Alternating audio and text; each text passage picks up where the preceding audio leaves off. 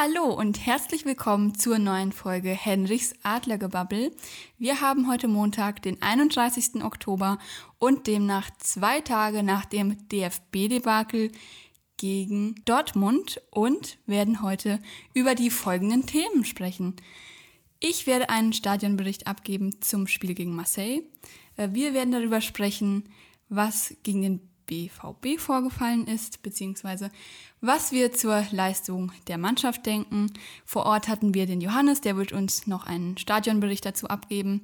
Wir möchten noch einmal den VAR thematisieren, auch wenn ihr das wahrscheinlich schon in jedem möglichen anderen Podcast gehört habt. Ähm, kommen zu unserer Frage der Woche und werden dann einen Ausblick geben auf das Spiel gegen Lissabon morgen sowie die mögliche Gegnerplatzierung je nach äh, erster bis dritter Platz. Und dann das Spiel gegen Augsburg am Wochenende. Let's go!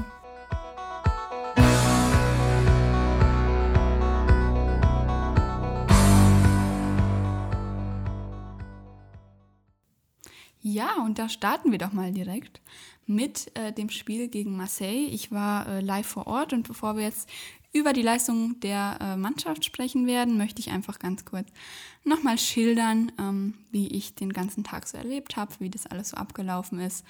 Ähm, und werde, bevor wir auf das Ganze sportlich eingehen, nochmal ein bisschen ähm, auf die ja, Rundumbedingungen eingehen.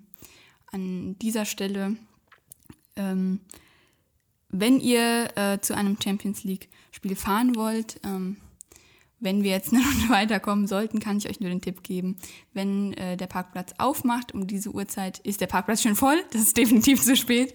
Ähm, wir konnten jedoch noch einen Parkplatz ergattern und ich muss direkt das erste Lob aussprechen, denn ähm, da es einige Probleme gegeben hat in der Vergangenheit äh, mit dem Wallet, wo man ja sein Ticket äh, drin hat, das man braucht und es dort einige Zusammenstürze vom Internet gab, sodass es äh, zu Problemen gab, äh, wenn äh, der Einlass stattgefunden hat, ähm, wurde das auch modifiziert. Also dieses Problem wurde behoben. Es gibt jetzt eine Offline-Version, ähm, sodass man äh, ohne Probleme ins Stadion kommen kann. Das hat schon mal ähm, den Stress an dieser Stelle für mich sehr rausgenommen. Da war ich sehr dankbar für und weil wir äh, gelegentlich auch am Ticketsystem der Eintracht äh, den einen oder anderen ja, Mängel auszusetzen haben, wollte ich jetzt auch mal hier noch was äh, Positives dazu beitragen. Ähm, ja, zum Spiel generell. Also wir saßen, glaube ich, im Block 27H. Also es war relativ mittig äh, auf Höhe der Mittellinie. Das heißt, man konnte alles ähm, gut überblicken. Als man äh, angekommen ist, wir waren schon relativ früh an unseren Plätzen, um kurz nach acht, ähm, hat man direkt schon die Stimmung äh, gemerkt, da ich ja auch bei dem Spiel gegen, ähm, gegen die Portugiesen da war. Ähm, kann ich sagen, dass die ähm, Stimmung definitiv nochmal etwas ganz anderes war wie im ersten Spiel. Äh, Im ersten Spiel war es so, dass alle unfassbar heiß darauf waren, aber hier war die Stimmung wirklich eine ganz, ganz andere. Die Marseille-Fans waren sehr, sehr laut und auch sehr präsent, aber wenn äh, die ganzen Eintracht-Fans gegengehalten haben, hatten die auch nicht äh, wirklich eine Chance und äh, als dann das Spiel angepfiffen wurde, waren wirklich alle zu 150 Prozent dabei. Man konnte wirklich spüren, dass keiner an diesem Abend da war, der es nicht wirklich unbedingt sein sollte. Äh, keiner saß auf seinen Plätzen. Ich glaube, ich habe wirklich durchgehend, bin die kompletten 90 Minuten durchgestanden. Und ähm, es war schon sehr, sehr schön mit anzusehen. Ich glaube, als dann das 1-0 durch Kamada gefallen ist, ähm, sind die Dämme komplett äh, gebrochen. Aber bevor wir jetzt ähm, auf dieses Spiel eingehen, äh, möchte ich noch einen Faktor ähm, ansprechen, den ich leider überhaupt gar nicht so schön finde. Denn ähm, wir haben ja wieder Pyro gesehen vor dem Spiel und ähm, die Pyro von äh, den Frankfurt-Fans war ja eine äh, besondere Form der Pyro, die in diesem Rahmen, soweit ich es weiß, auch erlaubt ist. Aber von den, äh, von den Marseille-Fans konnte man sehen, dass ähm, eben richtige Pyro dabei war und diese eben auch genutzt wurde, um anderen zu schaden. Und da möchte ich jetzt ganz kurz euren Take mal dazu hören. Ähm, ihr habt es natürlich nicht live mit beobachten können wie ich, sondern nur zu Hause vom ähm, Fernseher halbwegs mitbekommen. Wie hat man das denn überhaupt äh, mitbekommen? Hat man was gesehen? Hat man was mitbekommen? Oder wurde da ähm, ziemlich von weggehalten, ähm, was da eigentlich abgeht? Ja, Madeleine, vielen, vielen Dank ähm, für, deine, für deine sehr, sehr bildliche Schilderung von, von deinem Stadionbesuch. Ich hoffe auch ähm, wegen des Sieges gegen, gegen Marseille hat es umso mehr Spaß gemacht. Ich hoffe, du hast dir vielleicht vorher ein, zwei Feuergrille reingedrückt.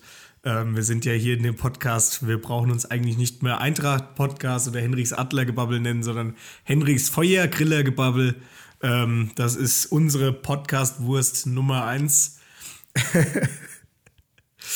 ähm, also zu deiner Frage, wie man das gesehen hat, äh, tatsächlich gar nicht, weil, also ähm, es gab wohl, Max, du hast es eben gerade zu uns gesagt, äh, bei, bei Bayern halbe Stunde Berichterstattung vor und nach dem Spiel jeweils. Ähm, bei der Eintracht war das einfach nur eine Viertelstunde vorher ja, irgendwie reingekattet, dann nochmal irgendwie fünf Minuten Pause gemacht ähm, und dann ja kurz vor, kurz vor Anpfiff wieder reingekattet. Ähm, genauso wie es nach dem Spiel, glaube ich, überhaupt keine großartige ähm, Nachbetrachtung von dem Ganzen gab. Deswegen habe ich das überhaupt nicht mitbekommen. Ähm, ja, die Pyro von der Eintracht war mit Vereinsebene und Verband abgesprochen. Ähm, das sind Sonderregelungen, das sind auch besondere Pyroarten, wie du schon gesagt hast, die eben in Absprache erlaubt sind.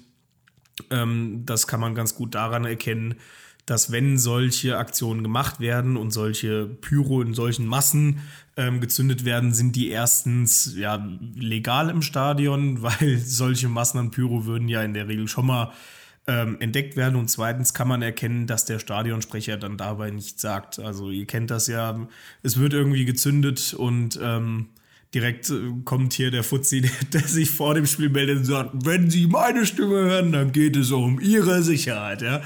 Ich habe, äh, glaube ich, übrigens wenn dieser, diese Person, die das sagt, äh, ja, den Podcast hört, möchte, mich, möchte ich mich entschuldigen, aber Bruder, ich glaube, ich habe dir noch nie zugehört, außer am Anfang.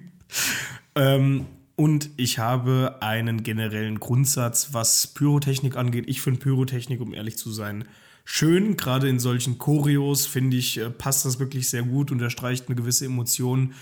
Ähm, was das ganze Thema drumherum angeht, äh, es verlässt nichts die Hand. Ich glaube, das habe ich auch schon beim Hinspiel gesagt. Das ist, das ist ein äh, Kodex, den man sich bei sowas gibt. Und ich denke, ja, da halten sich auch die meisten Ultras dran. Ähm, ja, gibt dann halt auf, jede, auf, auf jeden Seiten auch mal äh, Querschläge. Aber der Grundsatz ist, es verlässt nichts die Hand. Es wird keiner gefährdet. Ähm, aber ja, davon hat man leider nichts gesehen. Außer nach dem Spiel, da hat man es, ich glaube, zwei, dreimal knallen gehört, aber ansonsten nichts. Ja, da würde ich mich noch ganz kurz anschließen. Und zwar, ich bin eigentlich grundsätzlich nicht für Pyro, weil äh, die Eintracht, als Eintracht-Fan habe ich einfach zu viele leider schlechte Erfahrungen gemacht, halt aus dem Grund, dass Pyro im Stadion äh, von der DFL grundsätzlich, außer wie du es halt gesagt hast, mit äh, Genehmigung nicht erlaubt ist. Und das hat die Eintracht einfach sehr, sehr viel Geld gekostet, auch wenn es wahrscheinlich toll anzusehen ist. Deshalb bin ich da ein bisschen zwiegespalten und äh, ja, die armen Leute, die das dann auch noch freiwillig machen und in dem Dunst stehen müssen, äh, ich hoffe auch, das ist nicht zu gesund, äh, gesundheitsschädigend, aber naja, äh, ich will jetzt auch gar nicht lang drum rumquatschen. Wir haben es gesagt, man hat ähm, leider nicht alles gesehen, weder vor dem Spiel noch nach dem Spiel, weil dann wieder Werbung bzw. Berichtende kam. Ähm, ich würde jetzt einfach mal starten hier ins Sportliche. Und zwar, die Madeleine hat es gesagt, als Kamada trifft, äh, war generell Standing Ovations 90 Minuten, ähm, hat die Hütte gebrannt, sag ich mal. Und äh, das war ja schon recht früh. Die Eintracht war früh im Spiel. Ich glaube, zweite oder dritte Minute macht Kamada da dieses Tor. Und es war eigentlich eine schöne Kombination. Äh, Pass von Kolumuani und Kamada, der dann aus 17, 18 Metern ähm, aufs Tor schießt und der Ball ist drin. Also Hut ab.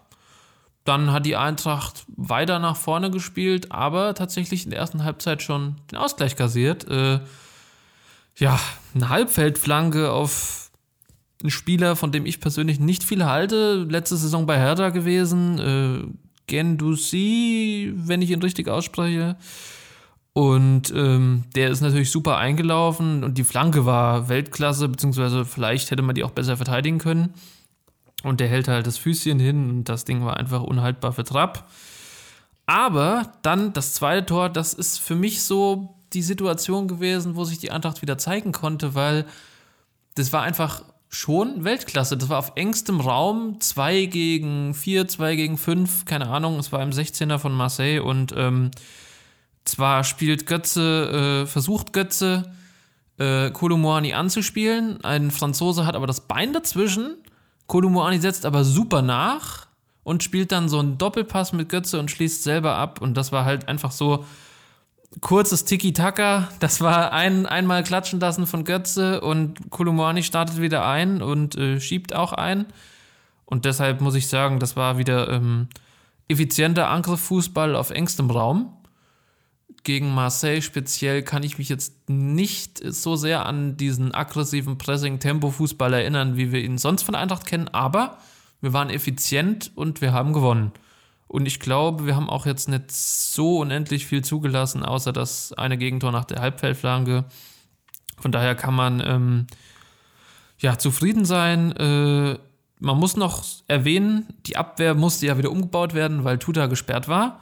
Und wir hatten äh, Hrvoje Smolcic auf der zentralen Position. Jakic ist nach rechts gerückt. Und äh, für Champions League Debüt in der Startelf hat er das schon ziemlich gut gemacht, muss man sagen. Also das wäre für mich jetzt ein sportliches Sonderlob an der Stelle. Und ich hatte es schon erwähnt, die Eintracht-Offensive war wie immer fußballerisch einfach eine Klasse für sich, sage ich mal. Effizient und zwei Tore gemacht und somit meiner Meinung nach auch verdient gewonnen. Ja, Max, vielen Dank. Ähm, dem Ganzen kann ich mich wirklich von vorne bis hinten nur anschließen. Äh, vor allen Dingen dem Sonderlob für Smolcic muss man einfach sagen, ähm, ja, wochenlang hat der Junge keine Rolle gespielt, einfach auch, weil seine Vordermänner ja zu stark waren irgendwo. Ich meine, Dika, Tuta sind sowieso eigentlich nicht aus der Startelf wegzudenken. Ähm, aber dann kam eben in der ja, Not der Situation, kam dann ein Makoto Hasebe, ähm, der sich ja dann wieder wiederum verletzt hatte. Dann wurde wieder mit einem Jakic reinrotiert und jetzt musst du wieder gegen Marseille umstellen, musst auf einmal Jakic, äh, ja, beziehungsweise lässt Jakic als rechten Innenverteidiger spielen, ähm, Smolcic in der zentralen tragenden Position. Ähm, was ich sagen muss, was ich wahnsinnig cool fand an Smolcic, ist einfach seine Körpersprache. Ähm, der Junge ist jetzt 21, oder? Der Junge ist jetzt, glaube ich, 21 Jahre alt, äh, korrigiert mich da bitte, wenn ich da falsch liege. Aber das ist wirklich irgendwie so ein ganz anderer Typ. Also ich glaube, diese Zeit bei Rijeka, also seinem, seinem Verein vorher, hat ihm richtig gut getan, ähm, dass er da Kapitän war. Ich denke, er wird da auch aus dem Grund in seinen jungen Jahren schon Kapitän gewesen sein. Der hat gestikuliert, der hat, war irgendwo auch Lautsprecher auf dem Platz. Ähm, Madeleine, ich denke, wenn ich gleich das Mikrofon an dich, an dich weiterreiche, äh, wird es eine Sache geben, die du sagen würdest, nämlich, dass Molcic unser nächster Hinter äh, Mini-Hinteregger ist. Äh, Entschuldigung, dass ich das vorwegnehme. Bitte sag's aber gleich nochmal. Ich hätte es ganz gerne on tape. Ähm, aber einfach großes, großes Lob, abgeklärt gespielt, ähm, ja, starke Zweikämpfe gehabt und vor allen Dingen, und äh, ich weiß nicht, ob ihr euch an die Situation auch noch erinnern könnt, aber äh, beim Spielstand von 2 zu 1, die zweite Halbzeit war ja, ja, größtenteils, ich will nicht sagen langweilig, aber ähm, ja, Marseille ist deutlich besser und deutlich gefährlicher, als wir irgendwo ins Spiel gekommen. Und man hatte so, ich sag mal, die, die, die Befürchtung, die Angst, dass da eventuell noch was gehen könnte für, für Olympique.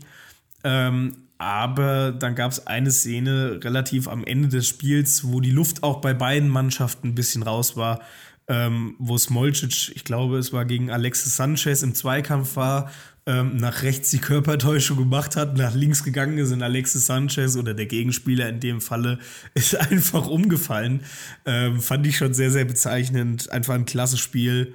Ähm, generell muss man einfach wieder sagen, es war ähnlich ab, äh, es lief ähnlich ab wie gegen Borussia Mönchengladbach. Du hast dein Spiel durchgezogen, du hast dem Gegner dein Spiel aufgezwängt und als es dann äh, ja, absehbar war, dass du dieses Spiel so weitertragen kannst, ohne dich äh, zu verausgeben, ähm, hast du das Spiel so laufen lassen und hast auch mal den Gegner kommen lassen, um eben Kräfte zu schonen. Ich muss einfach sagen, ähm, ja, von der Situation der, der, der, der Lage der Champions League, unserer Gruppe, ein Pflichtsieg, aber ein schöner Sieg und äh, deswegen, Madeleine, jetzt noch bitte dein Take.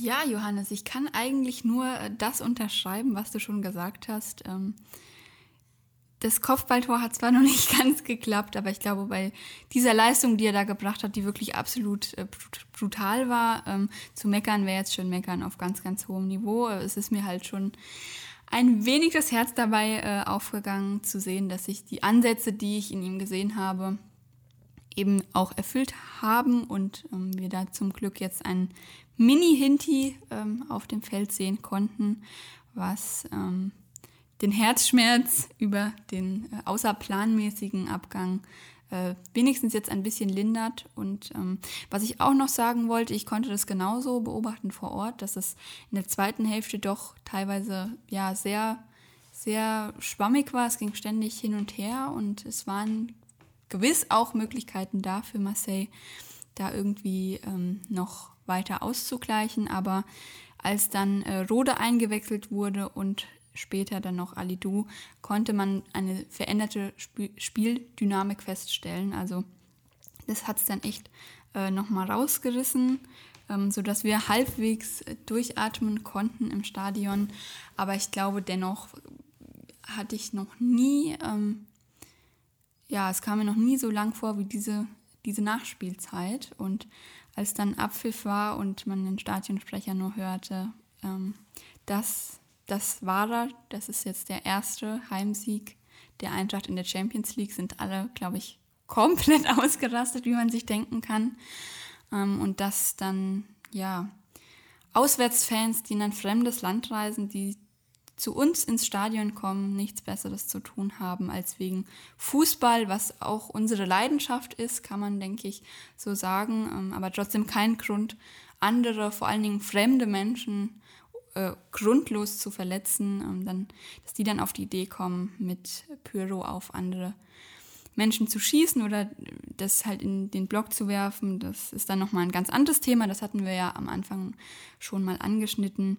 Aber wie gesagt, jetzt hatten wir das Ding wieder in der Hand. Wir haben diese wichtigen Punkte geholt, die notwendig waren. Und jetzt lässt sich doch äh, deutlich besser auf das morgige Spiel blicken, oder Jungs?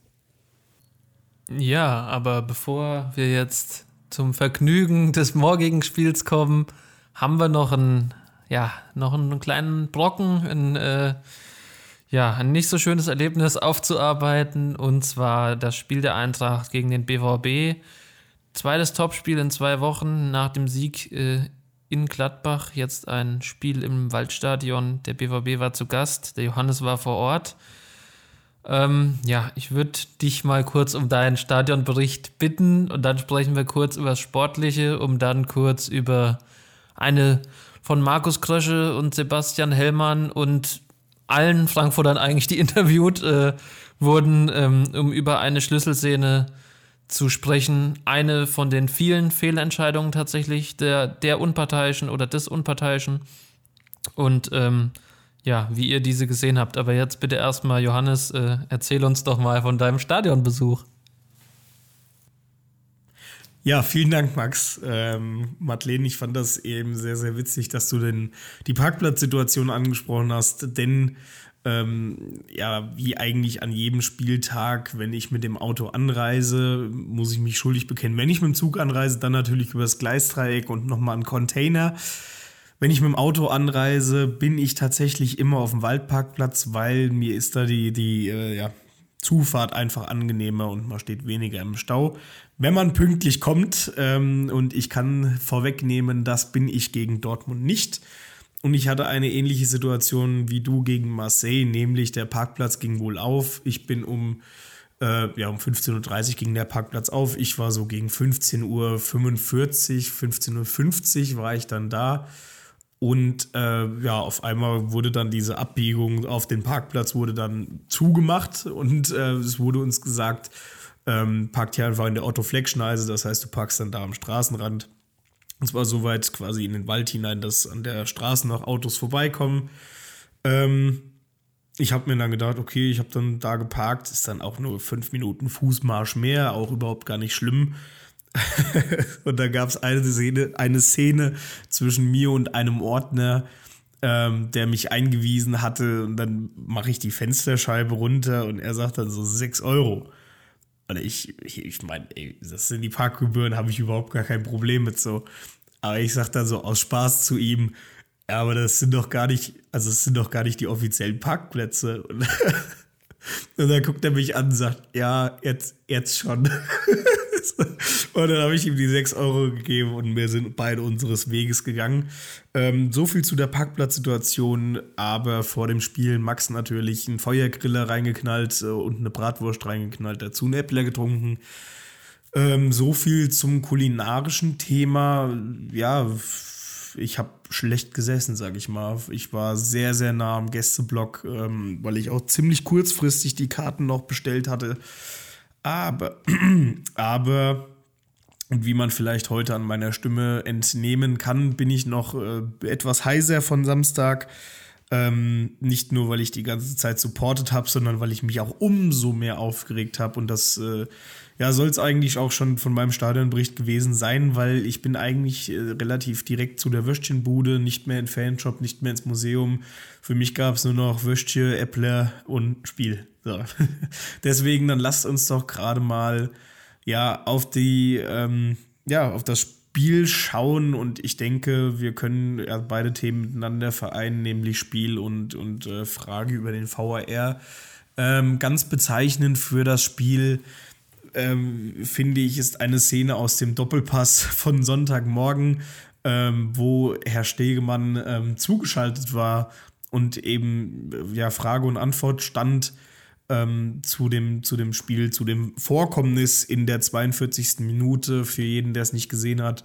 Ähm, wieder ein schön gespielter Konter und, und Kolumani lupft den dann wahnsinnig schön über Gregor Kobel. Ähm, der Ball prallt an den Pfosten. Lindström steht also ja eigentlich frei vor dem Tor, ist nur noch im Zweikampf mit Sühle.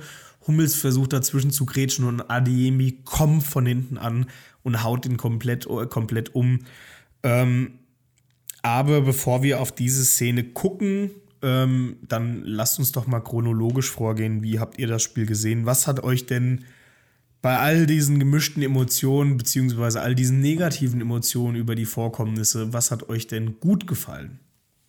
Ja, also an sich hat mir natürlich erstmal gut gefallen, ähm, die Eintracht hat den, den Schlagabtausch, hat die Aufgabe, die sie da mit dem BVB bekommen haben, gut angenommen.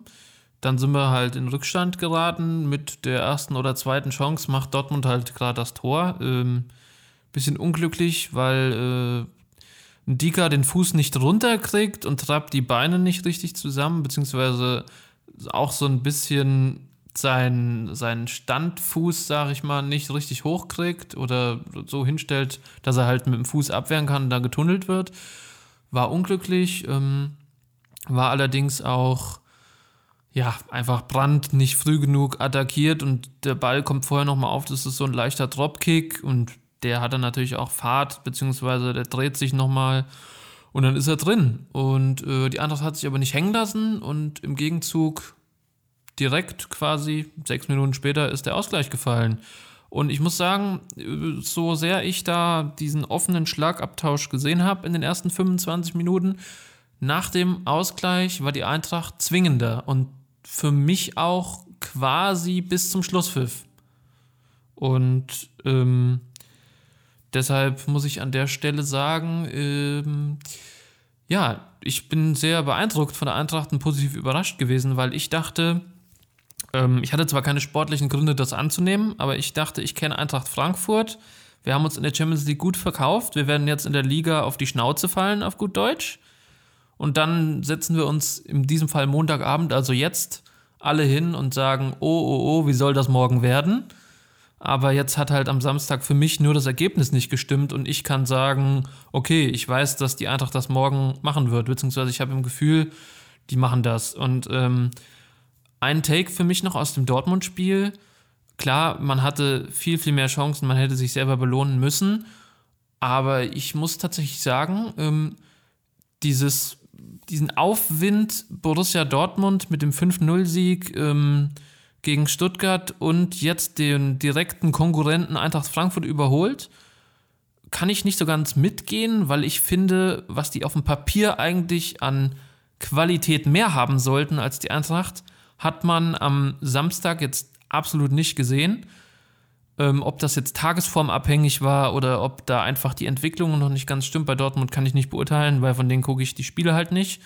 Aber ich muss sagen, ähm, wenn wir von der Tagesform ausgehen, dann war das am Samstag nicht nur Augenhöhe, sondern die Eintracht war meiner Meinung nach besser und konnte sich halt einfach leider nicht belohnen, wo man sich zum einen absolut selbst an die Nase fassen muss. Klar, man hat auch manchmal Pech ähm, ein Beinschuss gegen Gregor Kobel zum Beispiel, den er dann irgendwie an die Hacke bekommt und von da geht er halt nicht ins Tor, sondern neben das Tor. Ähm, aber an sich hätte man einfach die Chancen besser nutzen müssen. Und dann haben wir halt noch die VAR-Szene, die wir gleich nochmal ansprechen wollen, beziehungsweise Johannes, äh, Johannes hat sie schon angesprochen. Ich habe es, glaube ich, getwittert. Ist so ein bisschen wie ein Auffahrunfall im 16er. Lindström steht hebt das Bein, hat noch ein Standbein, weil er mit dem anderen abschließen will. Und Adeyemi kommt im Sprint und stößt ihn mit beiden Händen, also er klatscht halt auf den stehenden Lindström drauf und stößt ihn mit beiden Händen und der verliert halt die Balance und fällt auf den Ball. Und das Schiedsrichtergespann gibt Handspiel Jesper Lindström und Freistoß für Dortmund. Zum Unverständnis von allen.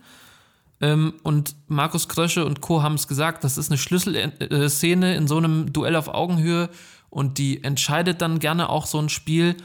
Und auch wenn ich diese Meinung absolut teile, muss ich sagen, die Eintracht hätte es auch selbst entscheiden können und müssen. Aber ähm, das Schlimme ist halt, es gab ja Mittel, diese krasse Fehlentscheidung zu vermeiden. Die wurden aber ja nicht genutzt, nämlich der VAR. Aber bevor wir jetzt äh, da nochmal ganz kurz in die Topic reingehen, Madeleine, was sagst du denn noch zum Spiel? Ja, ich möchte natürlich ähm, nochmal die Aspekte, die genannt wurden, aufgreifen, aber auch eben diese Überlegenheit der Eintracht und ähm, dass eben an diesem Tag leider die bessere Mannschaft verloren hat, nochmal an ein paar Zahlen und Fakten festmachen. Das sieht man ganz gut an einem Wert zu den Torschüssen. Äh, die Eintracht hatte 20 zu 7 Torschüsse, das muss man sich mal ähm, überlegen. Fast schon wieder ein ähnlicher Wert wie in dem Spiel gegen Leverkusen. Da hatten wir, glaube ich, 19 zu 5 Torschüsse. Äh, eine Laufleistung von 115,63 Kilometern. BVB kommt gerade einmal auf 111 Kilometer. 608 gespielte Pässe, BVB hat 426 und eine Passquote von 85 Prozent sowie ein Ballbesitz von 59 Prozent. Ähm, ich denke, diese Zahlen zeigen schon sehr gut, dass da äh, die faktisch bessere Mannschaft ähm, verloren hat. Ich denke mal, das kann auch jeder so unterschreiben, ohne jetzt diese Zahlen zu berücksichtigen, der das Spiel äh, gesehen hat. Demnach ähm, ist der Schiri-Ärger bei diesem Spiel mehr als berechtigt. Ähm, ich habe mehrere Szenen in diesem Spiel wahrnehmen können, in denen Stegemann einfach komplett überfordert wirkte. Ähm, und ich möchte das dann gleich nochmal, wenn wir gezielt über den VAR sprechen, nochmal ein bisschen aufdröseln. Ähm, allerdings muss man eben auch eingestehen, obwohl das eine Schlüsselszene war, die ähm, ja auch einen wichtigen, äh, wichtig hätte werden können für den weiteren Spielverlauf, muss man auch sagen, dass die Eintracht auch wieder äh, an ihrer Chancenverwertung mit gescheitert ist. Es waren viele Top-Chancen, die vergeben wurden, aber trotzdem äh, eine sehr starke Leistung der Frankfurter. Die Mentalität hat gestimmt, jeder hat sich äh, reingeworfen. Das hat mir sehr gut gefallen, diese Leistung, und deswegen hat es eigentlich nur noch umso mehr geschmerzt, ähm, dass wir da die drei Punkte nicht mitnehmen konnten.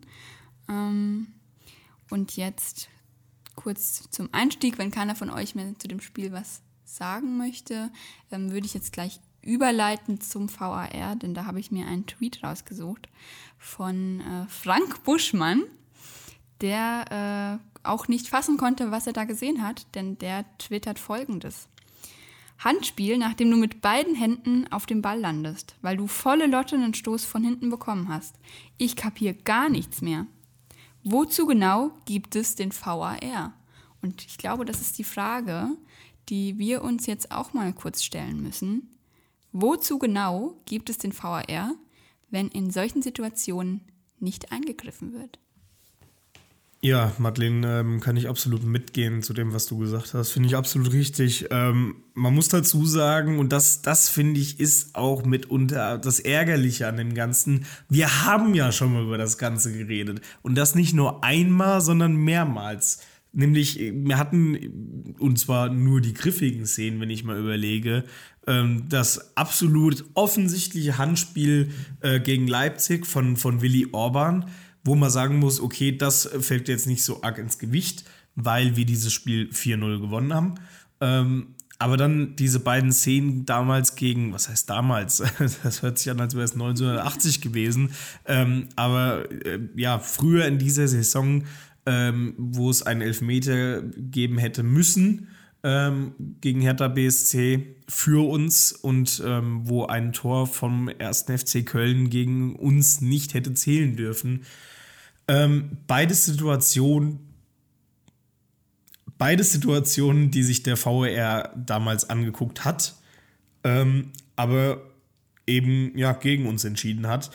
Und jetzt kommen wir zu dem aktuellen Dortmund-Spiel und da muss ich sagen, es regt mich nicht auf, wie, beziehungsweise dass das Ganze so getroffen wurde. Es regt mich auf, wie das Ganze getroffen wurde. Ähm, also dieses, dieses Unverständnis zu sagen, äh, okay, es wurde sowieso danach abgepfiffen, das Spiel, es wurde sowieso unterbrochen. Bei einem Spielstand von 1 zu 1 so eine Szene, dass man noch nicht mal sagt, äh, ja, die gucke ich mir mal an. So, und dann gucke ich am nächsten Tag einen Doppelpass, äh, wo Stegemann zugeschaltet ist und wirklich, und das muss ich sagen, Respekt an den Doppelpass, äh, da waren wirklich, wirklich gute Fragen dabei, die wirklich in die Materie gegangen sind, ohne Vereinsbrille auf, die wirklich das Problem an sich an der Wurzel angegriffen haben. Ähm, und da fand ich eine Aussage ganz gut von Stegemann, nämlich äh, Stegemann saß da und hatte gemeint, ja, ich kenne das Ganze ja auch selbst, weil ich bin ja auch persönlich Videoschiedsrichter und äh, der Herr Dr. Kamka, der sitzt dann da unten im Keller, hat einen Bildschirm mit vier Perspektiven und in diesen vier Perspektiven hat, äh, hat er eben keinen Foul gesehen das hätte er wohl auch so kommuniziert. Und dann fragt einer aus der Runde, ich glaube, es war sogar Steffen Effenberg. Ich hätte übrigens in meinem Leben nicht gedacht, dass ich Steffen, äh, Stefan Effenberg nochmal zustimme.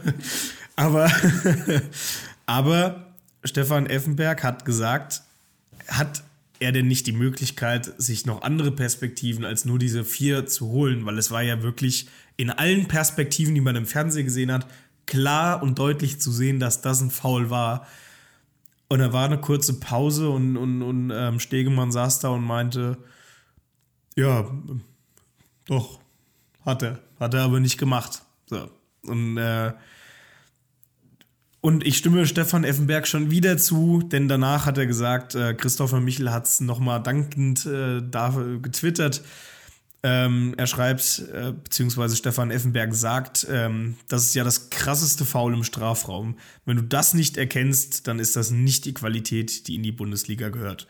Absolut, stimme ich 100% so zu.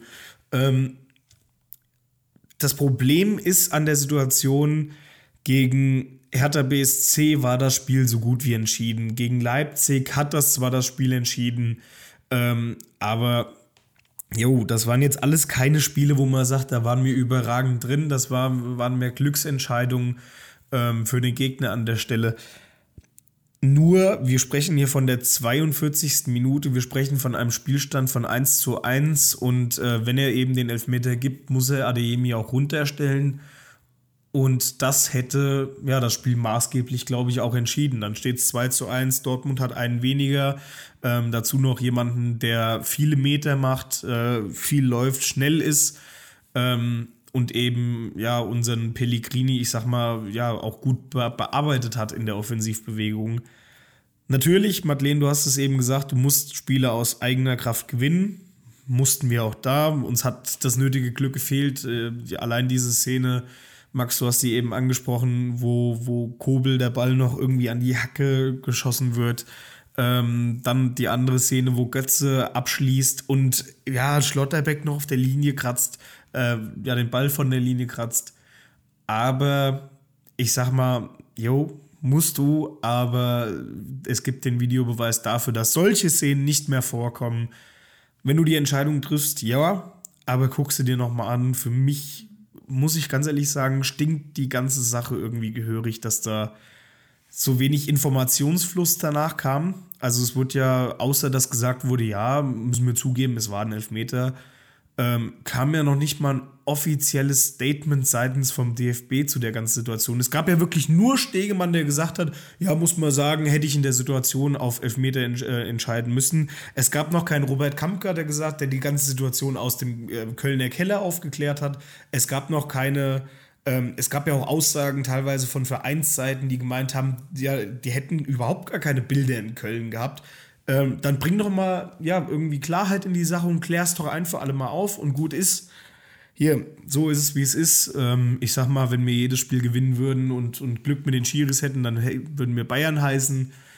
So sind wir Eintracht Frankfurt, sind Emotionen dabei. Wir verlieren auch mal ein Spiel. Trotzdem, die Mannschaft hat es an dem Tag nicht verdient gehabt. Und damit würde ich ganz gerne noch zu dir übergeben, Max. Ja, ich kann absolut den Ärger der Fans, der Verantwortlichen, der Spieler verstehen über diese ähm, Entscheidung. Ich habe einen interessanten Tweet gelesen von unserem Ex-Dolmetscher Stefan Gödde und zwar, ähm, der hatte dann irgendwann mal geschrieben und das war ganz witzig, weil das habe ich tatsächlich auch gesagt. Ich habe beim Dortmunder Kollegen das Spiel geguckt und es war tatsächlich eine verständnisvolle Atmosphäre und er musste auch mit Vereinsbrille zugeben, dass das ein Elfmeter war. Und äh, unser ehemaliger Dolmetscher hat tatsächlich getwittert gehabt, ähm, normalerweise musst du dieses Spiel jetzt wieder anpfeifen, zweite Hälfte, und zwar mit Elfmeter für Eintracht Frankfurt, weil äh, ja, wir sprechen hier von einer so krassen Fehlentscheidung, wie es sie nicht mehr geben sollte. Deshalb gibt es den VAR und ähm, tut mir leid, äh, die Leute verdienen alle richtig einen Arsch voll Geld und das ist, wie der Johannes sagt, ähm, du darfst dich dann zum ersten, äh, erstens nicht der Verantwortung entziehen, dass du dich erklären musst, warum du menschlich oder technisch versagt hast. Und zweitens darf es auf diesem Level, äh, ob Herr Stegemann oder Herr Kampka da nichts für konnte, darf es nicht passieren, dass da technische Fehler unterlaufen oder man nicht die richtigen Perspektiven zur Verfügung hat. Ähm, das ist einfach absoluter Humbug und äh, da habe ich kein Verständnis für.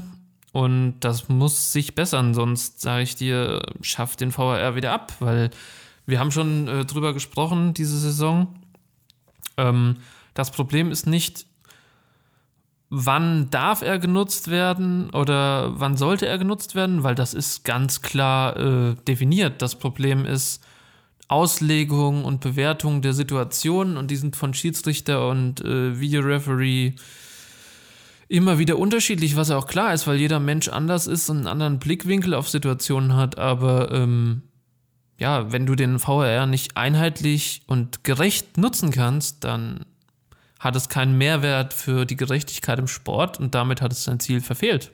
Also, äh, ich meine, wir hätten uns ja alle äh, schon sowieso grün und blau geärgert, wenn wir jetzt mal sechs Jahre, wir denken sechs Jahre zurück, es gibt kein VAR und du verlierst dieses Spiel.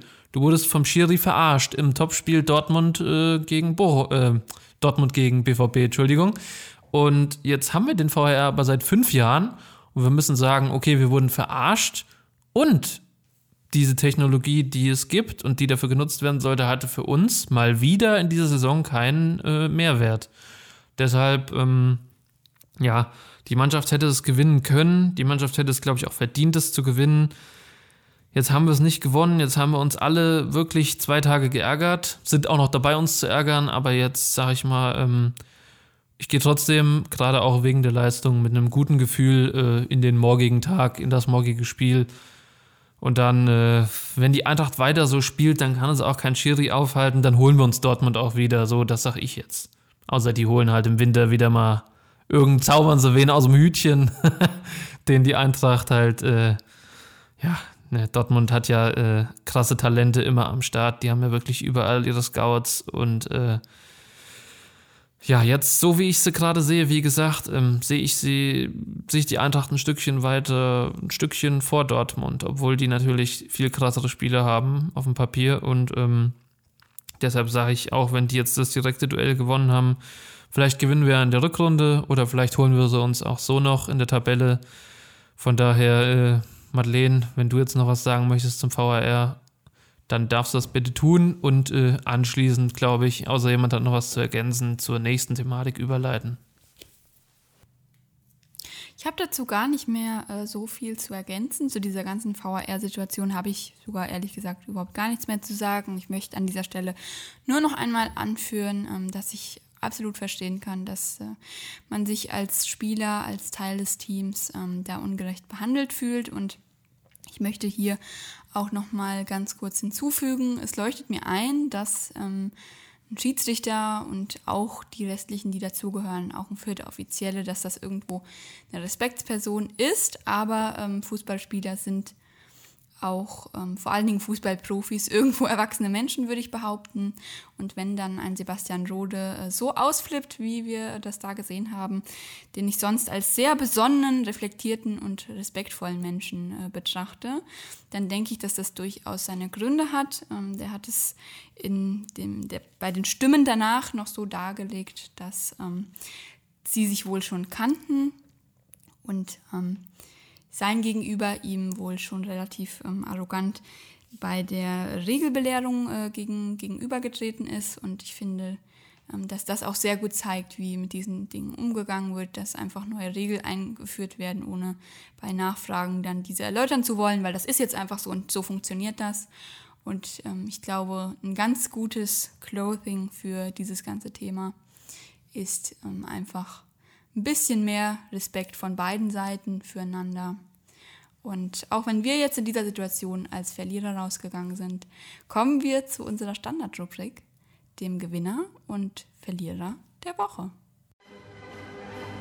Der Gewinner und der Verlierer der Woche. Ja, und da würde ich direkt auch mal starten. Ähm, ich habe jetzt direkt mit äh, dem Verlierer der Woche angefangen.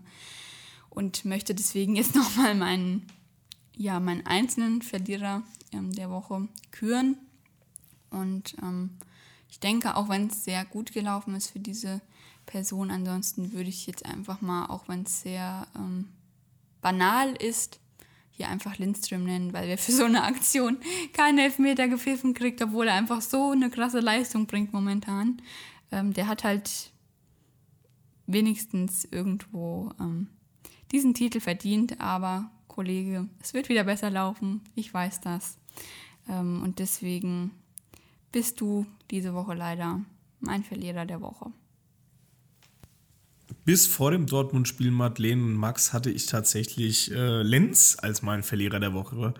Aus dem Grund, weil Lenz wirklich, ja, ich will fast sagen, auf, einem, auf einer Art kleinen Höhenflug war, hat seine Arbeit wirklich auf der linken Seite wirklich gut gemacht. Ähm, ich glaube auch in der Zeit, wo er ja Stamm drin war, zwei Vorlagen gegeben, hat sich wirklich gesteigert, auch aus der ganzen Kritik raus. Ähm, aber nach dem Dortmund-Spiel habe ich mich nochmal umentschieden. Mein Verlierer der Woche ist, äh, ich weiß nicht, ob ihr das genauso seht, äh, Luca Pellegrini. Aus dem Grund, ähm, der hat mich wahnsinnig gemacht. Der hat mich wahnsinnig gemacht. Also, es hat wirklich jeder versucht, das Spiel schnell zu machen, nachdem, nachdem Dortmund 2-1 vorne war. Und ihr müsst euch das nur mal angucken. Luca Pellegrini, in jeder Situation, wo er den Ball zugespielt bekommt, nimmt er den nicht direkt mit. Aber Kostic war ja ein Meister da drin. Ja? Der hat den Ball bekommen, direkt Tempo nach vorne. Ähm, Luca Pellegrini bekommt den Ball, stoppt ab und wartet erstmal zwei, drei Sekunden, was der Gegner da macht und versucht dann mit irgendeinem Trick oder Gefuddel vorbeizukommen, anstatt den schnellen Pass zu spielen, den Ball ja, schnell nach vorne mitzunehmen. Äh, bin ich irgendwann ausgeflippt. ja, auch wenn ich dieses einzelne Spieler rauspicken und, und die zu haten nicht mag, aber das war wirklich keine gute Leistung, meines Erachtens nach. Ja, äh, gehe ich jetzt erstmal mit. Äh, ich habe gesagt, äh, schon mal in der früheren Episode, die Standards von Luca Pellegrini, ähm, die sind schlechter als äh, die von Oma Doris mit den Gartenschuhen. Ich weiß nicht, also für mich auch so ein bisschen Verlierer der Woche, der weiß nicht, ob wir einen Standardtrainer haben oder ob das der Co-Trainer macht, keine Ahnung. Ähm, als ich gesehen habe, es stehen drei oder vier Leute am Freistoß. Ich weiß nicht, aus dem rechten Halbfeld kam der. Ich glaube, Pellegrini hat ihn auch geschossen. Müsste ein Linksfuß gewesen sein von da. Ähm, und ich sehe, okay, Götze und Kamada stehen vorm Ball. Und du weißt, okay, die wollen der Mauer die Sicht verdecken. Und in dem Moment, wo die auseinanderlaufen, und es war einfach der Eintracht-Standard. Der Freistoß wird eine Minute vorbereitet und man spricht sich so ab, ja, wer schießt denn jetzt, wie machen wir es? Und dann laufen die halt weg und der Schütze tritt den Ball einfach strack in die Mauer und du denkst dir, super, das hat jetzt eine Minute gedauert. Ich glaube, das war auch wieder Pellegrini. Ähm, ja, unglücklich. Also für mich ist das halt unser, das ist äh, der schleichende Italiener, wie ich ihn immer nenne, weil der Johannes hat es gesagt, er macht das Spiel halt leider sehr langsam und ähm, ja, wirkt bisher glücklos, äh, kann sich so auch nicht für Juventus oder wo auch immer er nächstes Jahr spielen will empfehlen. Also das ist so ein bisschen zurzeit noch lose-lose. Klar hätten wir sonst überhaupt niemanden zurzeit, der da defensiv spielen kann, weil Lenz wieder mal verletzt ist leider. Aber so ist äh, Pellegrini auf jeden Fall nicht die nötige Verstärkung oder ich sag mal Absicherung äh, für den linken Raum. Und damit würde ich jetzt auch schon zu meinem Gewinner der Woche kommen und diese, diesen Teil der Rubrik einläuten. Und zwar habe ich äh, mir da mal Mario Götze überlegt. Und zwar, weil äh, spielerisch wieder sehr, sehr viel über ihn gelaufen ist in den beiden Spielen, die wir uns jetzt hier angeschaut haben. Und ich muss sagen, äh, ich habe es auch, glaube ich, schon mal auf Twitter geschrieben. Ich wünsche mir eigentlich nicht, dass er mitfährt zu dieser WM, die keiner braucht, aber äh, wir haben, ich glaube, Hansi Flick war bei beiden Spielen auch im Stadion tatsächlich, wurde gezeigt äh, auf den Kameras. Und ja, wenn er nicht seine Sehhilfe daheim gelassen hat, äh, dann ja, wird er wahrscheinlich leider Götze nominieren und das wird dann bei ihm liegen, ob er sagt, ja, er fährt mit oder nicht. Weil ähm, Mario Götze einfach wieder super viel für die Mannschaft gearbeitet, super viel gelaufen. Äh, wie gesagt, mit dem tollen Assist für Kolomuani in der Champions League. Und äh, findet einfach bei der Eintracht zu alter Stärke zurück und ähm, ich habe das auch tatsächlich äh, zu meinem Dortmunder Kollegen gesagt. Ich glaube, so fit habe ich jetzt auch als Götze-Fan seit dessen Anfangstagen. Ich war immer sehr neidisch auf ein solches Talent in der Bundesliga, was leider nicht für Eintracht Frankfurt spielt. Ähm, ich glaube, so fit habe ich ihn noch nie gesehen. Und das jetzt auf seine umgangssprachlich gesagt im Fußballeralter älteren Tage, äh, muss man schon sagen, Hut ab und äh, definitiv eine super Leistung von Mario Götze. Ja, Max, Mario Götze ist tatsächlich ein ganz, ganz starker Pick.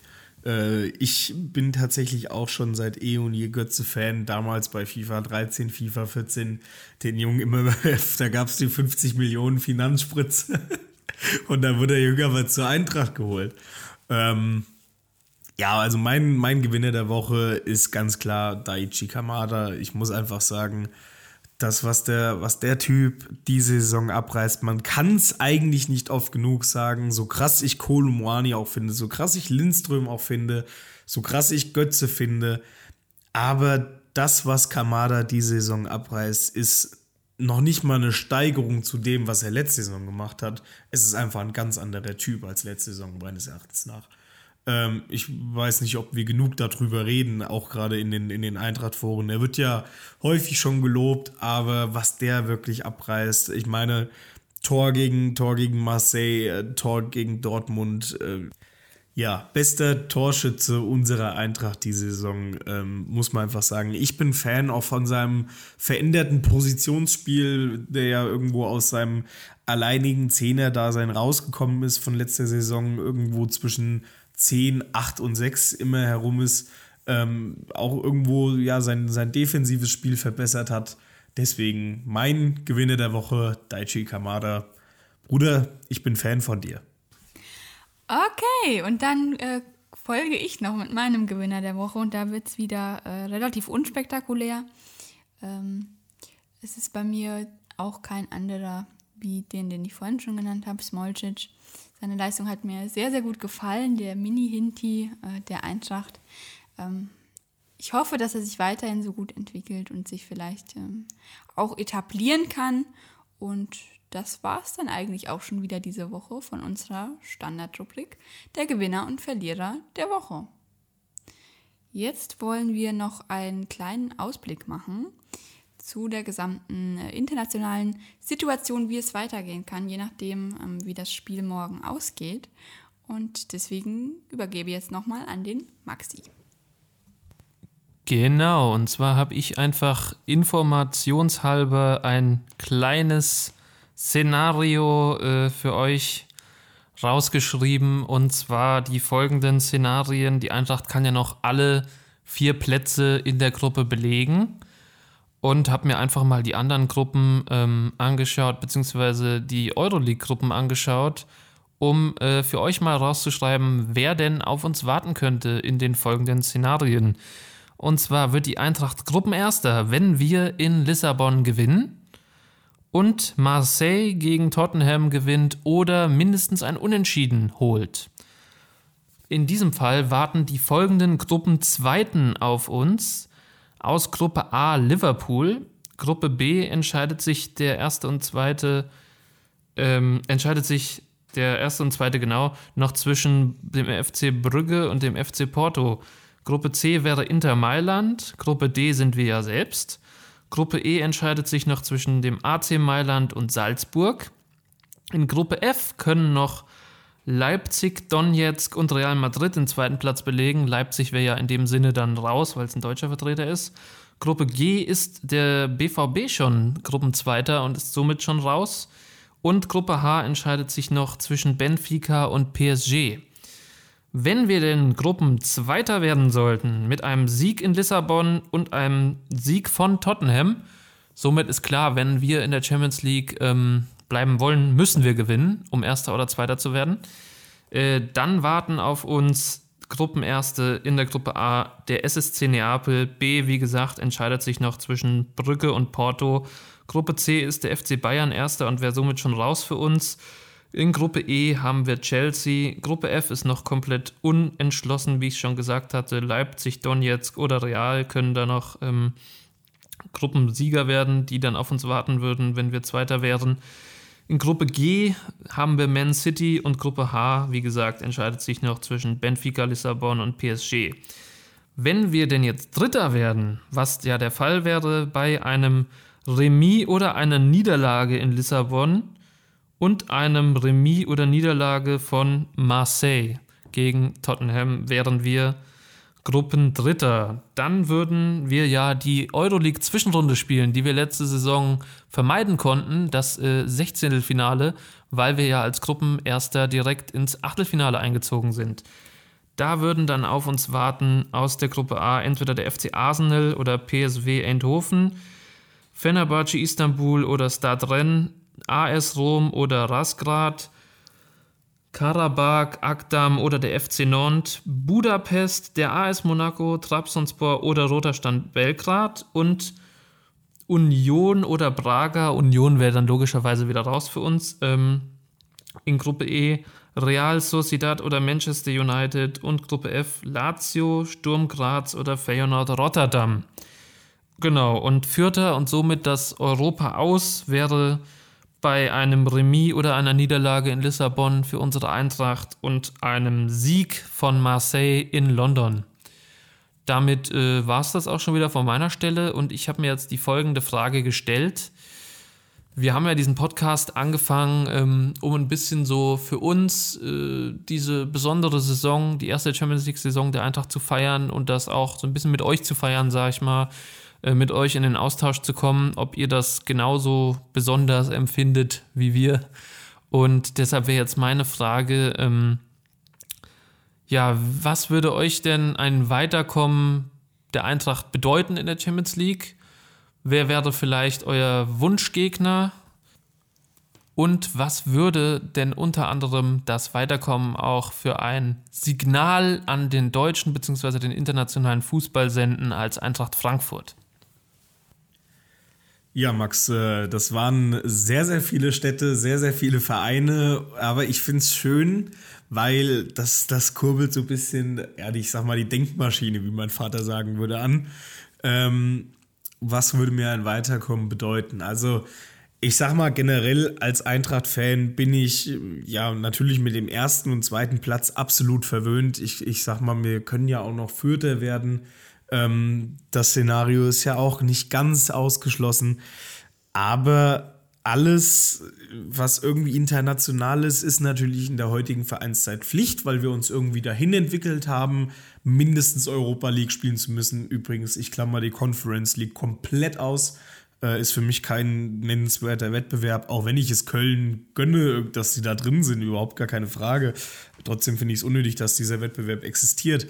Ähm, aber ich finde, äh, ja, dass wir absolut dankbar sein können, dass wir in dieser Situation sind, ähm, dass wir darüber reden dürfen, wenn wir überlegen, äh, spulen wir doch mal ja, sechs Jahre zurück.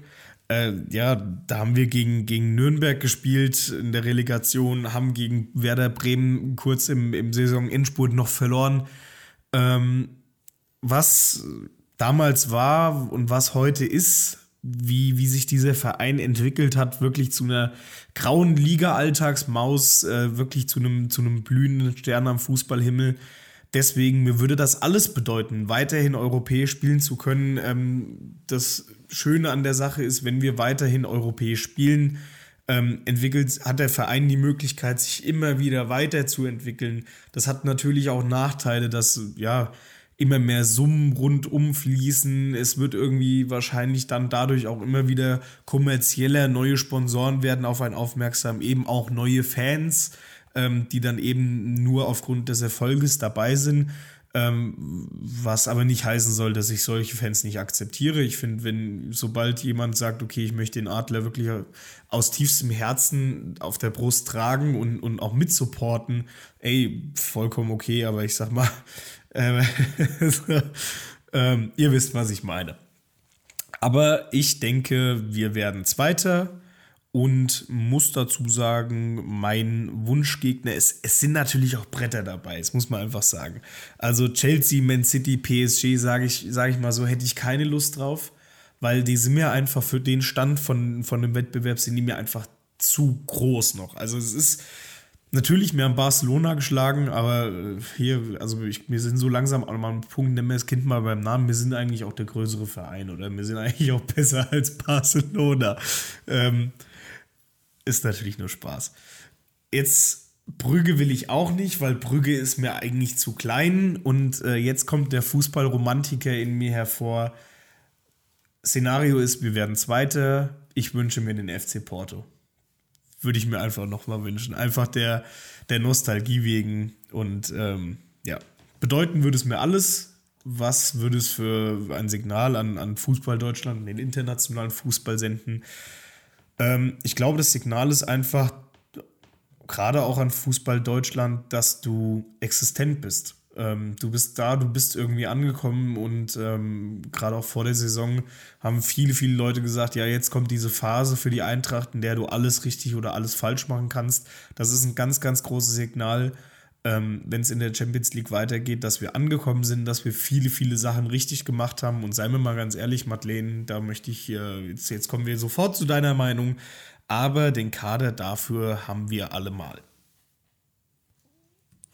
Ja, und da komme ich dann direkt schon äh, mit meiner Meinung, die äh, zwar schon ein Stück weit mit dir übereinstimmt, aber ähm, doch noch einige Abweichungen aufzeigt. Ähm, natürlich würde mir ein Weiterkommen sehr, sehr viel bedeuten. Allerdings habe ich auch nicht vergessen, wo wir herkommen. Und ähm, solange wir überhaupt ähm, europäisch spielen können, wenn auch in der Euroleague, äh, wäre ich da schon sehr, sehr ähm, dankbar für. Es wäre schon eine sehr bittere Pille, wenn ähm, die Diva vom Main wieder Diva-Dinge tun würde und wir da morgen jetzt ausscheiden.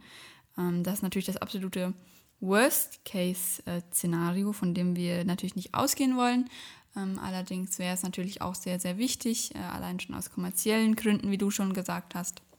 Die Gelder, die in der Champions League ausgeschüttet werden, sind wirklich absolute Wahnsinnssummen. Ähm, das ist nicht mehr mit verschiedenen Einnahmen zu vergleichen, die man, die man sonst so hat. Und ähm, deswegen habe ich auch, wie gesagt, keinen, keinen absoluten Wunschgegner. Ähm, ich würde es mir für die Eintracht sehr wünschen und ähm, auch nochmal auf die andere Frage einzugehen, finde ich schon, allein schon von der äh, Entwicklung, die wir hingelegt haben, wer ähm, so einen internationalen Titel wie den Euroleague-Sieg äh, holen kann, zählt für mich zu den absoluten ähm, Top 5 Mannschaften äh, von Deutschland und deswegen ist die Eintracht ähm, auch irgendwo da, wo ich mir natürlich auch wünsche, sie zu sehen, aber ähm, was ich ihr natürlich auch ähm, gönne. Deswegen gehe ich auch sehr optimistisch ähm, da rein morgen. Man hat schon im letzten Spiel gesehen, dass alle sehr, sehr viel Bock haben. Und jetzt würde mich nochmal deine Meinung zu der Frage interessieren, Maxi. Was äh, würde dir das denn bedeuten? Ja, äh, bevor ich jetzt zu den emotionalen, persönlichen äh, Werten hier komme, ähm, muss ich das Finanzielle nochmal kurz ansprechen. Leni, äh, du hast es gesagt. Das sind ganz andere Sphären in der Champions League. Ähm, ich glaube, fürs Überstehen der Gruppenphase bekommt man 10 Millionen fixes Cash, wenn ich mich äh, richtig erinnere. Und ich meine mich zu erinnern, wir hätten damals für DFB-Pokal 2018 12 Millionen bekommen. Also da sieht man einfach mal ähm, die unterschiedlichen Sphären, äh, in die man dann vordringen würde, sage ich mal. Natürlich fände ich es schön, wenn die erste Champions League-Reise der Vereinsgeschichte nicht nach den sechs Pflichtspielen, nach dem Pflichtprogramm endet, sondern wir noch mehr Bonusspiele mitnehmen können und ähm, uns präsentieren dürfen auf europäischer Ebene. Ja, wie wird's? Wen wünsche ich mir als Gegner? Ähm, wie gesagt, ich äh, bin da halt sehr zwiegespalten. Ich glaube tatsächlich auch, dass wir Zweiter werden und dann würde ich einfach auch mal sagen, ähm, möglicherweise Benfica Lissabon oder äh, ich glaube tatsächlich in Gruppe B wird der FC Porto, ähm, äh, wird der FC Brügge gewinnen, so rum, und dann äh, eventuell Brügge oder Benfica, würde ich sagen. Und ähm, ja, dann hoffen wir natürlich das Beste. Ähm, ich würde jetzt einfach sagen, wir haben schon so viel darüber gesprochen. Ich denke, wir sind uns alle einig. Ähm, das wird morgen ein ganz anderes Spiel als das Hinspiel. Ich denke, die Eintracht hat äh, seitdem dazugelernt. Wir haben seitdem vier europäische Partien mehr auf dem Buckel im Königshaus in der äh, Champions League. Ähm, vielleicht ganz kurz nochmal. Ähm, die Eintracht wird selbstbewusst morgen auftreten, wird offensiv spielen. Wir spielen auswärts. Wir müssen die Aufgabe annehmen. Sporting hat äh, den Head-to-Head-Rekord äh, gegen uns, also beim Punkte, bei Punkteteilung und Gleichstand in der Tabelle. Deshalb müssen wir morgen gewinnen, wenn wir in der Champions League bleiben wollen. Ähm, werden sie über uns stehen, weil sie das Hinspiel gewonnen haben. Und ähm, ja, vielleicht könnt ihr mir ganz kurz noch, ähm, dann können wir das Thema auch, denke ich, abschließen, weil das wird morgen ein Kampfspiel und wir wissen alle, wir brauchen diesen Pflichtsieg. Ähm, wie erwartet ihr die Eintracht morgen?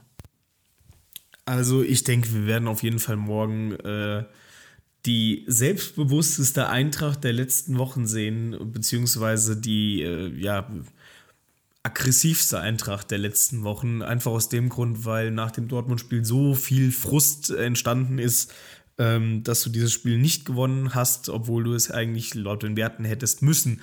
Ähm, dass die Eintracht sich morgen jeglichen Frust von der, von der, ja, aus, aus dem Kopf spielen möchte.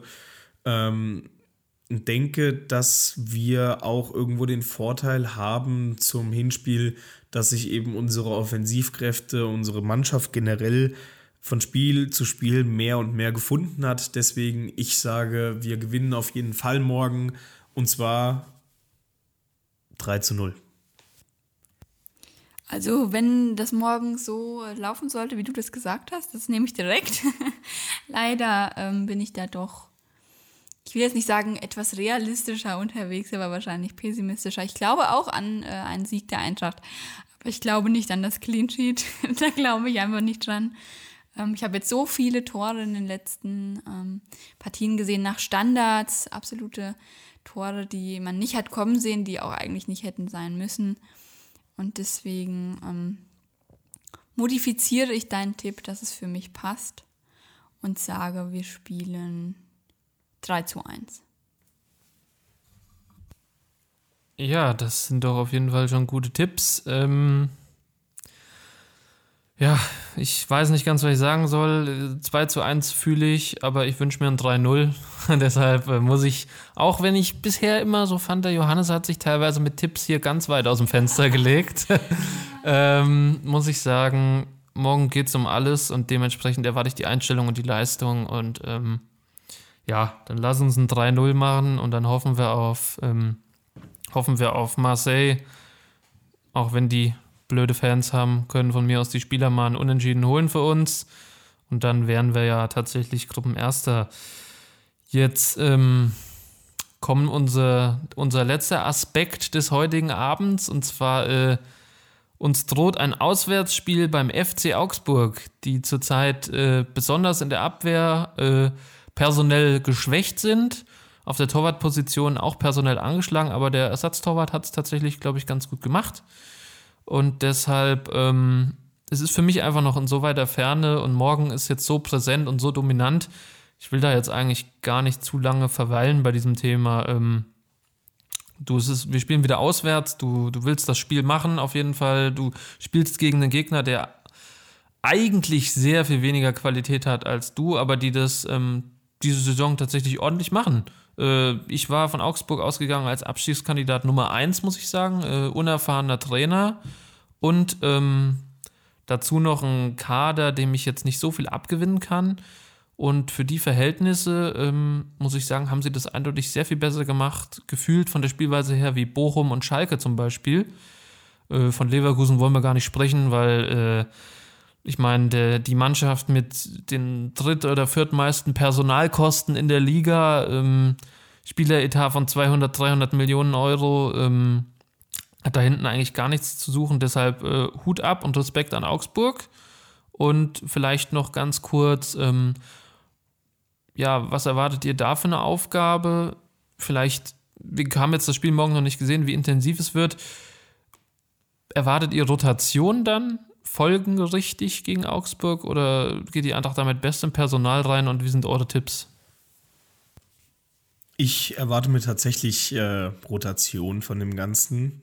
Also ich denke, wir werden morgen gegen Sporting wirklich mit äh, voller Kapelle auflaufen und unsere besten Spieler bringen, die wir haben und dann kriegt vielleicht gegen Augsburg, weil das ist ja auch wieder ein ekliger eine eklige Mannschaft. Ich meine, äh, Augsburg ist genau da, wo man Augsburg erwartet. So, die sind Tabellenplatz 13. So, die, die, dieser, es, es gibt wirklich nichts, was mir egaler sein könnte als dieser Verein. So, ich habe auch noch nie irgendwen kennengelernt, wo man dann sagt so, ja, wie ist es bei dir eigentlich so mit Fußball, der dann sagt, oh, ich bin Augsburg-Fan. Noch nie. Ich glaube, das, das gibt es überhaupt gar nicht. Ähm, ich bin aber froh, dass es einen Spieler nicht mehr bei Augsburg gibt, denn ich war in den letzten Jahren auf so vielen Spielen gegen Augsburg. Äh, ja, typisches Ergebnis wäre, wenn wir 2-1 verlieren. Ähm, und jedes Mal, beziehungsweise kann auch sein, dass ich etwas überkompensiere, aber ich kann mich an ein Spiel erinnern, der hat so oft gegen uns getroffen und ansonsten nur Schrott gespielt. Und das war ein Spieler, ähm, die richtigen OGs da draußen werden ihn noch kennen. Kayubi hieß der. Also es war, ähm, ja, der, der, der, hat, der hatte ein sehr voluminöses Haar und hat immer gegen uns getroffen. Ich habe diesen Spieler wirklich gehasst. Ähm, aber ja, was will man zu Augsburg sagen? Was, wir reden hier die ganze Zeit über Champions League Dortmund, äh, Sporting Lissabon, äh, PSG, eventuell nächster Gegner, nee, vielleicht doch Liverpool oder Man City. Ähm, und jetzt reden wir auf einmal über den FC Augsburg. Ich will es kurz und knapp, und knapp halten. Ich denke, es wird wieder rotiert. Vielleicht kriegt ja wieder Smolcic sein Startelfdebüt in der Bundesliga diesmal. Ähm, Alario und Boré vielleicht wieder mit einem, mit Startelf-Einsatz. Und ich würde mir sogar hoffen, dass ein Alidu in die Startelf rückt. Und ähm, gebe jetzt einfach mal direkt meinen Tipp ab. Ich sage, eigentlich würde ich sagen, wir verlieren 2-1 gegen Augsburg, aber ich sage, wir gewinnen 2-1 gegen Augsburg. Madeleine, jetzt zu dir. Ja, Johannes, du hast die ganze Situation schon sehr, sehr gut umschrieben. Ähm, ich glaube, ich kann mich gar nicht mehr daran erinnern, wie das wirklich ist, wenn man einfach nur Bundesliga spielt. Augsburg ist wieder in der normalklassigen Mittelmäßigkeit gestrandet. Und ähm, deswegen denke ich auch, dass er da auf jeden Fall äh, rotieren wird und den einen oder anderen Spieler mal ein bisschen Praxis sammeln lässt, der jetzt noch nicht so zum Zug gekommen ist. Ich erhoffe es mir zumindest. Und deswegen, ob, weil drei Punkte mal wieder nötig wären nach dem DFB-Debakel am Wochenende, tippe ich einfach, wir spielen 2 zu 1 äh, gegen Augsburg, aber halt quasi 1 zu 2, also ein Sieg für die SGE. Ja, gehe ich äh, bei euch beiden absolut mit. Ich rechne auch mit einem Sieg und ähm, ich sage auch tatsächlich 2-1. Ich äh, gehe auch bei den Takes mit, dass wir vielleicht Alidu sehen werden und ich sage, wir werden ganz, ganz bestimmt Smolcic sehen. Ähm, möglicherweise dann für Dauerbrenner Jakic, der dann auch mal eine Pause verdient hätte. Und ähm, das es von meiner Seite an den äh, Augsburg-Teil. Und ich glaube, das war es auch schon mit unserer heutigen Episode. Und damit bleibt mir nichts weiter, als zu sagen, äh, morgen im Champions League Endspiel drücken wir, glaube ich, alle ganz fest die Daumen und hoffen das Beste.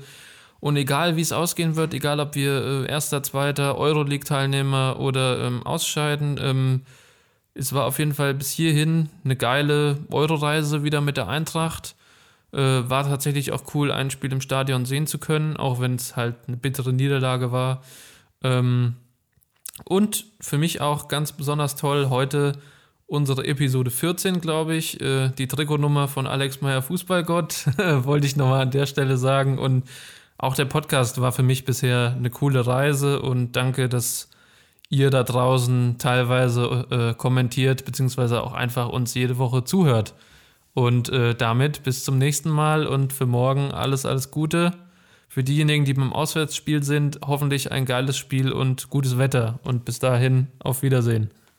Absolut, Max. Ich kann auch äh, an jeden Zuhörer und Zuhörerinnen da draußen vielen, vielen Dank an euch sagen und ähm, möchte mich kurz halten. Gespannt sein auf Moje optimistisch, optimistisch sein. Ich sage, die Reise geht weiter. Eintracht Frankfurt international und Madeleine, das letzte Wort fast wie immer du. Ja, ich möchte jetzt auch nochmal, weil der Maxi das gemacht hat, das hat mir gerade so gut gefallen, nochmal ein kurzes äh, Zwischenfazit ziehen. Das dient jetzt nicht dafür anzugeben. Ich sehe hier schon wieder äh, jemanden, der äh, das Gesicht verzieht. Ähm, diese Champions League-Reise äh, hat mir sehr, sehr viel Spaß gemacht. Beim ersten Spiel äh, direkt eine Niederlage kassiert, aber trotzdem bin ich dennoch dankbar, dass äh, eine ganz besondere Person mich damals mit zu diesem Spiel genommen hat und ähm, bin natürlich umso glücklicher, dass ich äh, für das Spiel gegen Marseille ausgelost wurde, dass ähm, ich die Möglichkeit hatte, äh, dieses Spiel zu sehen, das auch irgendwie ein Wendepunkt jetzt war und noch diese Möglichkeiten eröffnet hat. Die wir jetzt da morgen haben. Und ähm, deswegen wünsche ich auch allen, die mitgereist sind, ganz viel Spaß. Auch den Leuten, die, es, wie wir es dann auch alle machen werden, ähm, es dann morgen vor dem Fernseher verfolgen können. Ähm, ich denke mal, jeder supportet so, wie ähm, es im Rahmen der Möglichkeiten machbar ist.